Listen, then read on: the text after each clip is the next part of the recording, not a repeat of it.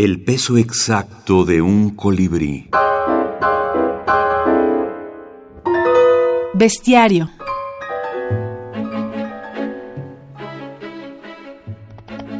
Janto, el corcel profeta de Aquiles, dijo a su jinete que tomara ejemplo de sus pies que volaban como la voz de los montes y de su relincho que arrojaba piedras para espantar a la muerte.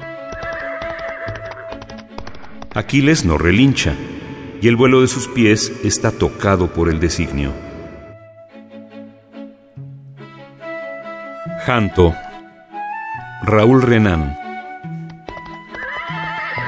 el bestiario es un género serial, es decir, que es muy difícil encontrar una descripción animal que, sea, que esté aislada. Y esta serialidad se inscribe en una tradición o en otra. Es decir, que un bestiario es de carácter más poético o es de carácter más relacionado con la alegoría de lo humano. Es decir, que es muy distinto, digamos, peyorizar la condición humana y mostrar lo peor de, la, de, esta, de este comportamiento que, la, que es, insisto, que es de la tradición europea. Es muy distinto esto a tomar algún elemento de la naturaleza, que pueden ser los animales o, la flora, o, algún otro, ¿no? digamos la lluvia o alguna, cualquier fenómeno natural, y eh, convertirlo en un sistema metafórico que termina siendo un trabajo de poesía.